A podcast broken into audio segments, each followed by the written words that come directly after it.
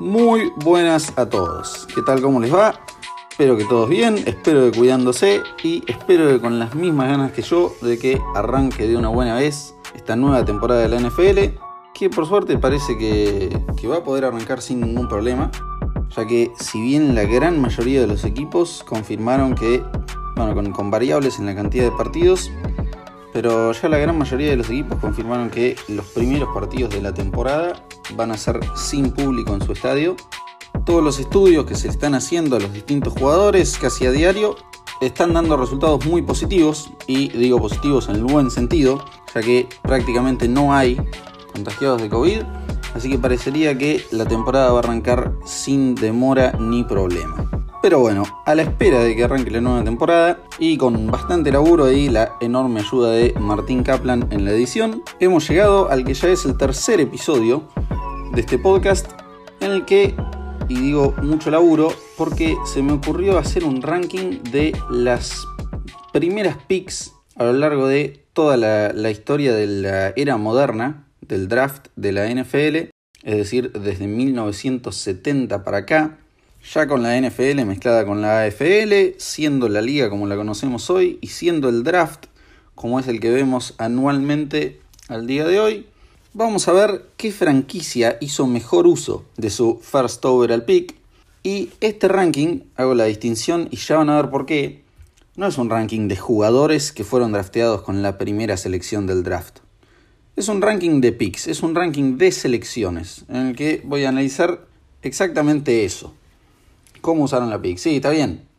En la mayoría de los casos va a ser simplemente un ranking de jugadores, pero van a ver que no en todos es así. ¿Y por qué digo mucho laburo? ¿Por qué me costó bastante hacer esto? Digo, en primer lugar, bueno, por esta distinción entre simplemente jugadores y la selección en sí misma. Y además, porque para mi sorpresa, me puse a, ver todas las, las primeras picks que se hicieron del 70 para acá en estos 50 años y me sorprendió muchísimo y, muy poco gratamente ver la poca cantidad de grandes jugadores que había. La poca cantidad de, de, Hall of Famers que hay y cómo se me complicó rellenar el, top 10 una vez que había pasado el 6-7. Y, y ya van a ver por qué. Así que basta de introducción, basta de pavada y vamos directo a lo que es el ranking. En el puesto número 10 se encuentra Leroy Selmon, quien, tras ser bicampeón universitario, el defensive tackle fue la primera pick de los Buccaneers en el draft de 1976 y defendería los colores de la franquicia durante la totalidad de sus nueve años de carrera. A lo largo de la misma fue Pro Bowler en seis ocasiones, All Pro que distingue al mejor jugador de la liga en su posición en cinco ocasiones, fue Defensive Player of the Year en 1979, parte del equipo de la década de los 80 y del All Time Team, que por si no lo sabían, hizo uno la liga ahora para conmemorar sus 100 años de aniversario, sus 100 años de historia, en el que eligieron a los supuestos 100 mejores jugadores de la historia de la liga. Y bueno, este hombre, nuestro querido Leroy Selmon, fue incluido dentro de la misma. Y bueno, con 742 tackles y 80 sacks en su carrera, se ganó tener la camiseta 63 retirada en Tampa y su lugar en la Hall of Fame. Desafortunadamente es el único de la lista que no sigue con nosotros, ya que sufrió un infarto en 2011. Pero bueno, bien, claramente un gran jugador que a pesar de que la mayoría de ustedes seguramente no, no lo tenga del todo ubicado por una simple cuestión generacional, creo que tiene bien ganado su lugar en esta lista. Ahora pasamos al puesto número 9, donde lo encontramos a Cameron Newton, quien tras una última temporada de colegial en Auburn, digna de comparación con la que acaba de tener Joe Burrow en, LSU, y un total de dos National Championships, uno con la Universidad de Florida y otro con Auburn, Cam Newton era la clara elección para los Panthers con la primera pick del draft del 2011. Y bueno, en una carrera plagada de lesiones, Cam logró juntar tres Pro Bowls, un MVP, un Offensive Player of the Year, un All Pro, un Rookie of the Year y una histórica temporada de 2015 en la que terminó 15-1 en la temporada regular y tras humillar a los Cardinals en la final de conferencia, perdería el Super Bowl ante los Broncos de Peyton Manning. Ahora, tras una nueva lesión grave la temporada pasada, los Panthers decidieron prescindir de sus servicios, de forma que a mí personalmente me pareció bastante cuestionable, me parece que lo podrían haber tratado bastante mejor, al jugador que posiblemente sea el más importante en la historia de la franquicia. Bueno, los Panthers finalmente decidieron prescindir de sus servicios y será ahora el sucesor de Tom Brady en New England. Pasamos entonces al que es el puesto número 8, ocupado por Orlando Pace, offensive lineman él, la primera pick del draft de 1997, que jugó 12 años para los Rams, equipo que lo seleccionaría, a lo largo de los cuales consiguió 7 Pro Bowls, 4 selecciones al All Pro, un lugar en el equipo de la década de los 2000, pero a pesar de todos estos logros individuales, es reconocido principalmente por ser el ancla y el estandarte de la línea ofensiva de uno de los ataques más conocidos y prolíficos en la historia de la liga, como lo es el Greatest Show on Turf de los St. Louis Rams, que se ganó su lugar en la historia a fuerza de números, a fuerza de logros y a fuerza de victorias. A lo largo de los 12 años que estuvo Orlando Pace en St. Louis, el equipo logró 50.770 yardas en 12 temporadas, más que cualquier otro equipo en ese lapso de tiempo, también rankearía segunda en porcentaje de pases completos con un 61,8% y quinta en pases de touchdown. Ahora, bajo la protección de Pace, la ofensiva de los Rams acumuló más de 3.000 yardas por la vía aérea en todas y cada una de las 12 temporadas que contaron con él. Siete mariscales de campo diferentes eclipsaron la marca de 3.000 yardas en una sola temporada, incluyendo tres veces que superaron la marca de las 4.000 esta línea ofensiva permitió también que en siete ocasiones distintas un corredor superara las mil yardas por tierra y posiblemente el dato más destacable de esta ofensiva es que tuvieron al MVP durante tres temporadas consecutivas. Es decir, Orlando Pace protegió al MVP de la temporada 1999 y 2001 en Kurt Warner y al MVP de la temporada 2000 en Marshall Falk. Todos estos logros, tanto individuales como colectivos, le ganaron su lugar en la Hall of Fame en 2016. Pasamos entonces al puesto número 7, que si alguna vez escucharon el dicho lo que es bueno y breve es dos veces bueno, creo que ese dicho fue acuñado por este hombre, por Earl Campbell,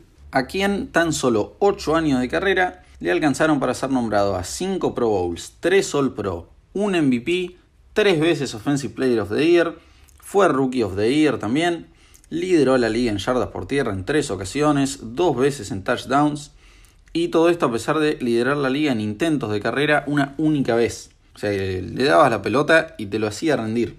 Todo esto le alcanzó para tener su camiseta 34 retirada en los Titans, que en la época en la que jugaba él eran los Houston Oilers. Alcanzó también para ser parte del equipo de la década de los 70, del All-Time Team de la NFL en el aniversario número 100 y por último de la Hall of Fame. Ahora, Earl llevó a su equipo a los playoffs en tres ocasiones, tal vez no estaba del todo bien rodeado. Y en esas tres apariciones en playoffs llegaron dos veces a la final de conferencia antes de que el legendario running back decidiera abandonar a su equipo a mitad de su anteúltima temporada e irse finalmente a Nueva Orleans para su última temporada y media. Muy bien, nos movemos así entonces al puesto número 6, quien ya creo que es la, la primera gran controversia de esta lista, y viene a ser el señor Eli Manning, el hermano menor de Peyton, que en realidad nunca se destacó demasiado entre sus colegas por tener un nivel sobrenatural dentro de la cancha, pero sí se lo destaca por ser la kriptonita de los Patriots, derrotarlos en dos Super Bowls y arruinarles la que hubiera sido la segunda temporada perfecta en la historia de la NFL después de los Dolphins del 72, cuando los Patriots llegaron al Super Bowl tras haber obtenido un récord de 16-0 en la temporada 2007 para encontrarse con un equipo de los Giants que llegaba desde la ronda de comodín sin haber podido siquiera ganar su división para dar una de las mayores sorpresas de la historia del deporte.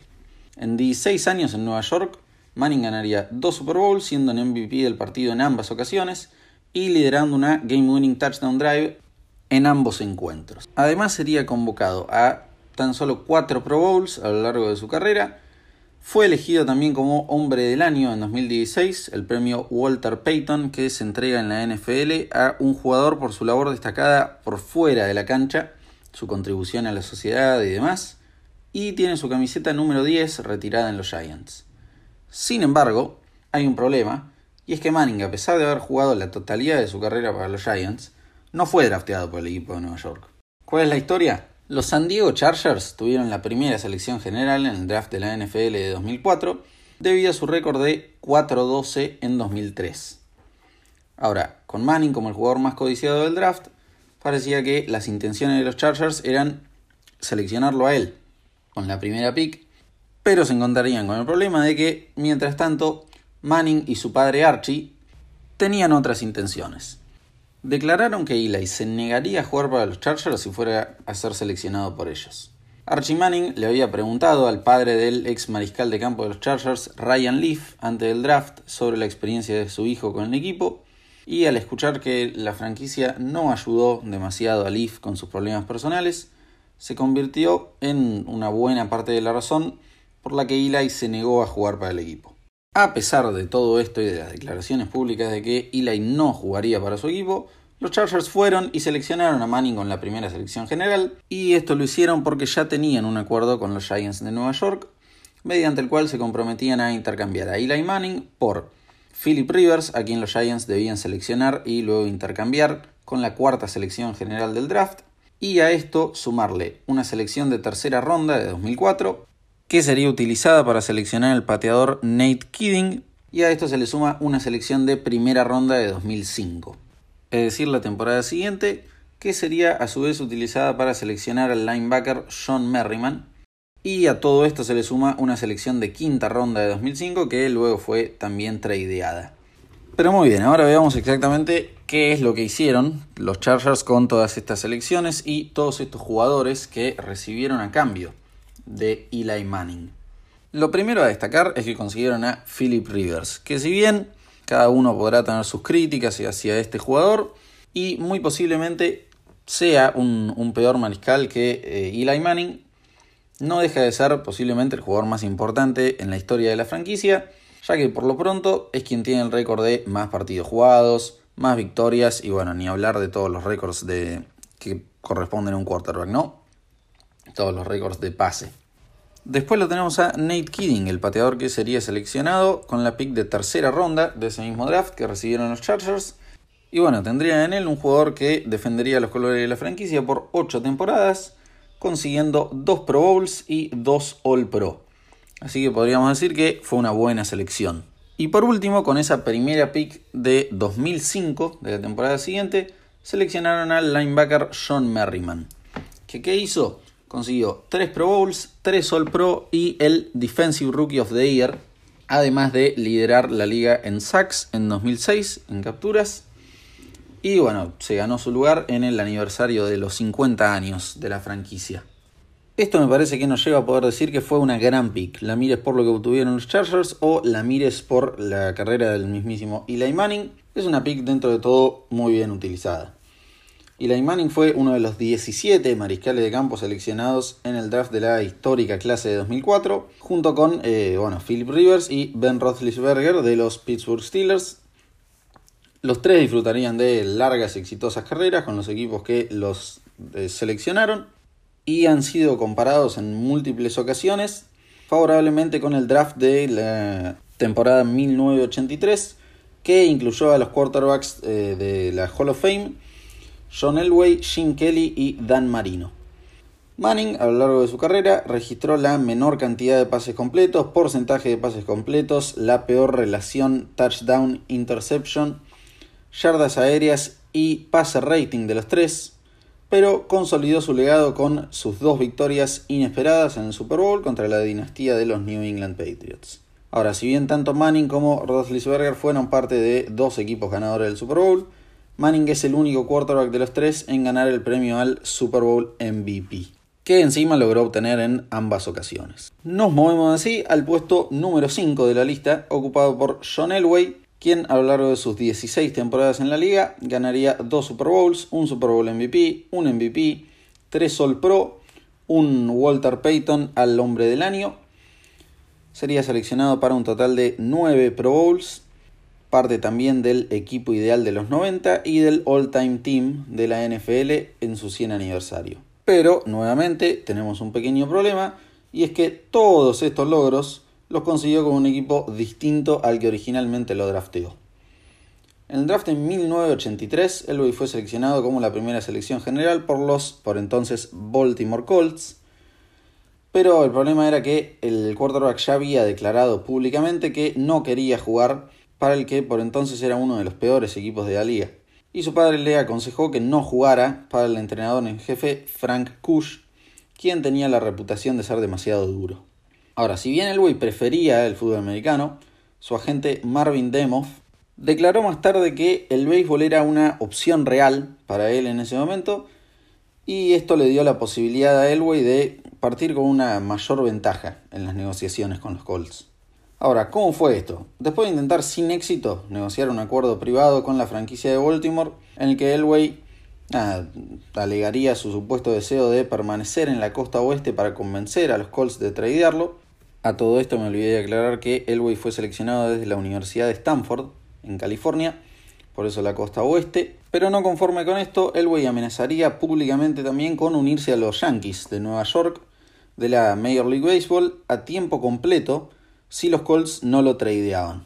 Su agente Demoff incluso escribió en su diario, publicado tres décadas después, que Elway hubiera preferido incluso ser un recolector de basura antes de jugar para Baltimore. Así que bien, a pesar de que la negativa del quarterback de unirse a los Colts le ganó muchas críticas, entre las cuales se destacaba Terry Bradshaw, el quarterback Hall of Famer, ganador de cuatro Super Bowls con los Steelers, quien declaró que debería jugar al béisbol y que no es el tipo de persona con la que se ganan campeonatos. Bueno, a pesar de todas estas críticas, muchos otros equipos de la NFL comenzaron las tratativas con los Colts por el quarterback. Una posibilidad era incluso cambiar a Elway por Joe Montana de los San Francisco 49ers, cuyo equipo había tenido una mala temporada en 1982. Otra posibilidad era un cambio con los San Diego Chargers, que estaban negociando un nuevo contrato con su quarterback estrella Dan Fouts.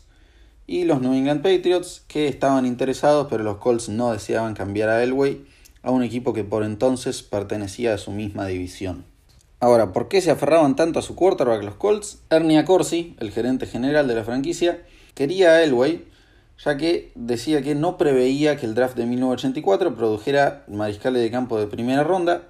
De hecho, tuvo razón y por primera vez en 10 años no hubo ni uno.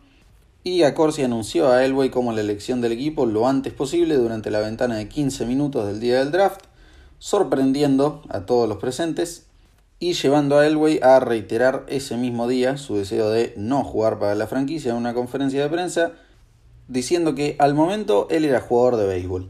Incluso cuando un periodista le remarcó que los Yankees no estaban basados en la costa oeste, Elway respondió que juegan béisbol durante el verano. Pero bueno, después de tanto capricho de Elway, los Colts se vieron obligados a buscar opciones y no dejaban de estar interesados en el liniero ofensivo Chris Hinton, a quien los Denver Broncos habían elegido como la cuarta selección en la primera ronda. Entonces, el 2 de mayo, el dueño de los Colts, Robert Irsey y Accorsi acordaron tradear a Elway por Hinton, el mariscal de campo suplente Mark Herman y una selección de primera ronda en el draft de 1984 que se convirtió en el liniero ofensivo Ron Salt. Así que hablemos de lo que sí consiguieron los Colts con esa pick Chris Hinton fue 7 veces Pro Bowler, 5 veces All Pro y está en el anillo de honor de la franquicia. Vale destacar que el anteriormente mencionado Orlando Pace también fue seleccionado a 7 Pro Bowls, pero tuvo una selección menos al All Pro.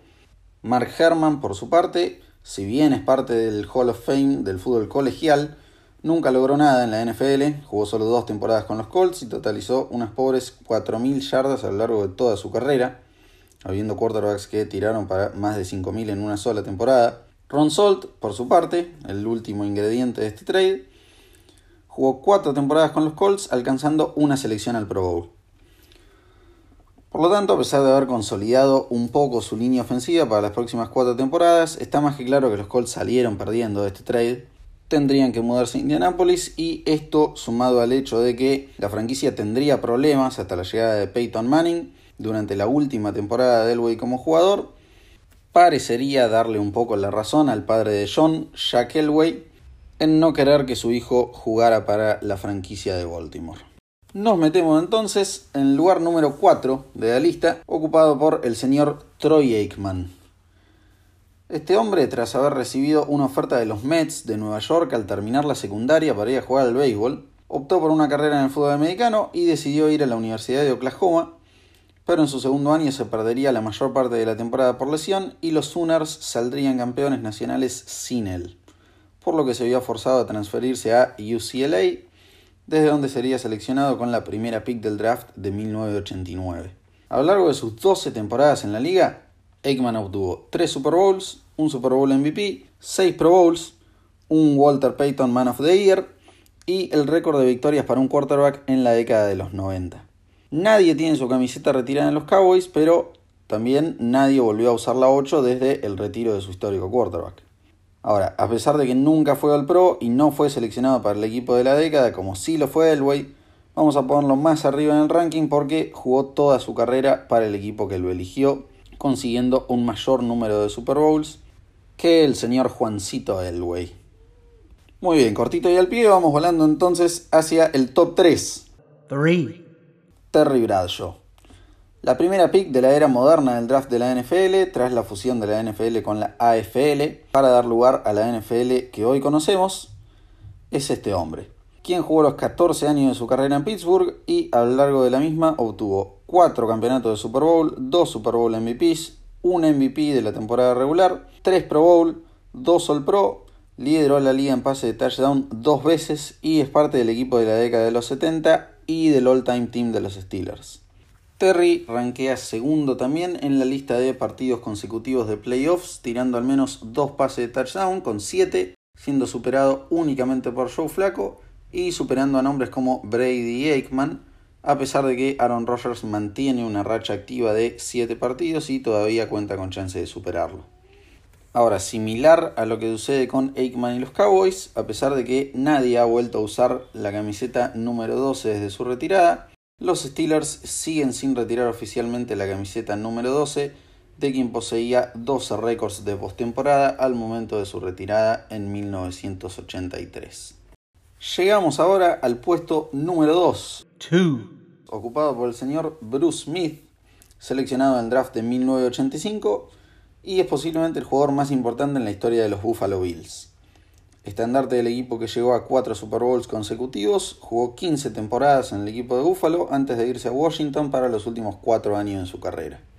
A lo largo de la misma acumuló un total de 200 sacks, siendo el líder histórico de la liga en esa categoría, 1225 tackles, 43 fumbles forzados, 2 intercepciones y sorprendentemente solo un touchdown.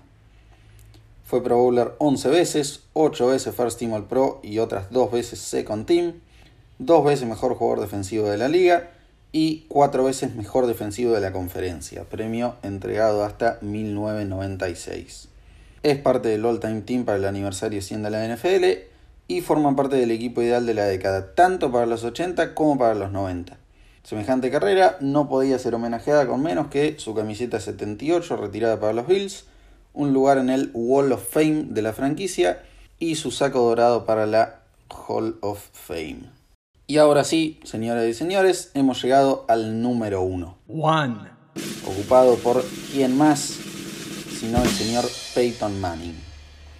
Seleccionado por los Colts en el draft de 1998, ganó un Super Bowl, un Super Bowl MVP, 11 Pro Bowls, 5 First Team All Pro, 3 Second Team, 4 MVPs, un Offensive Player of the Year, un Walter Payton Man of the Year, dos veces lideró a la liga en yardas, tres veces la lideró en touchdowns y otras tres veces en passer rating. Pertenece al equipo de la década de los 2000 y al equipo del aniversario número 100 de la NFL. Es parte del anillo de honor de los Colts y tiene su camiseta número 18 retirada con la franquicia. Ahora, perdón, todos estos logros que acabo de mencionar fueron únicamente con los Colts. Ahora bien, drafteado con la pick número 1 de 1998, heredaba un equipo que había terminado 3-13 la temporada pasada y que no ganaba 10 partidos en una misma temporada desde 1977. Dos hermosas décadas. Ahora, Peyton ya entró a la liga decidido a romper todos los récords, rompiendo ya en su floja temporada como rookie 5 récords para quarterbacks novatos, incluyendo tanto el récord de touchdowns como el de intercepciones. No, no, no se quedaba con ganas de nada. Tiró 26 touchdowns y 28 intercepciones y fue seleccionado para el All Rookie First Team, pero lamentablemente terminó nuevamente con un récord de 3-13. Esto se debe posiblemente y en gran parte a una defensa que ha entregado en promedio más de 27 puntos por partido, pero mejoraría drásticamente la temporada siguiente ya que llevaría a los Colts a un récord de 13-3 y conseguiría su primero de 8 títulos divisionales con la franquicia. En sus 14 temporadas en Indianapolis, Peyton llevaría al equipo a dos Super Bowls, ganando uno, lograría llegar a los playoffs en 12 ocasiones y tras más de 20 años sin lograr alcanzar dos dígitos de victorias en una temporada antes de la llegada de Peyton Manning, con él en el equipo los Colts no conseguirían menos de 10 victorias en ninguna temporada, con las excepciones de la temporada 2001 en la que Manning lideró la segunda ofensiva más goleadora de la liga, pero contaba también con la defensa más goleada de todas, resultando en un récord de 6-10 y en la temporada 2011 en donde no jugó un solo partido por lesión, los Colts terminaron con un récord de 2-14 que lo llevaría a tomar la decisión de usar su first overall pick para seleccionar al quarterback prospect, al, prospecto mejor valorado desde John Elway y Andrew Luck, dando por finalizado el ciclo de Peyton en Indianapolis, retirando su camiseta en 2016 y construyéndole una estatua en la puerta del estadio en 2017. Luego Peyton iría a Denver a consolidar su lugar en la historia del deporte al obtener otro Super Bowl, otro MVP y liderar la ofensiva más prolífica en la historia de la NFL en 2013, rompiendo el récord de touchdowns y yardas para una sola temporada. Muy bien, hemos llegado al final del ranking.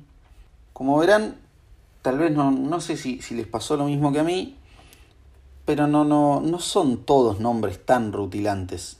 No todos pertenecen a un equipo de la década, no todos han ganado un All Pro, no todos han sido MVP, no todos han ganado un Super Bowl. Como que uno siente que, que falta un poquito, que, que, tal vez, no sé, yo personalmente esperaba más. Ahora le tiro, por ejemplo, menciones honorarias, gente que estuvo cerca de, de quedarse con el puesto número 10. Andrew Luck, tal vez, pero consiguió solo 4 Pro Bowls en su corta carrera y nada más.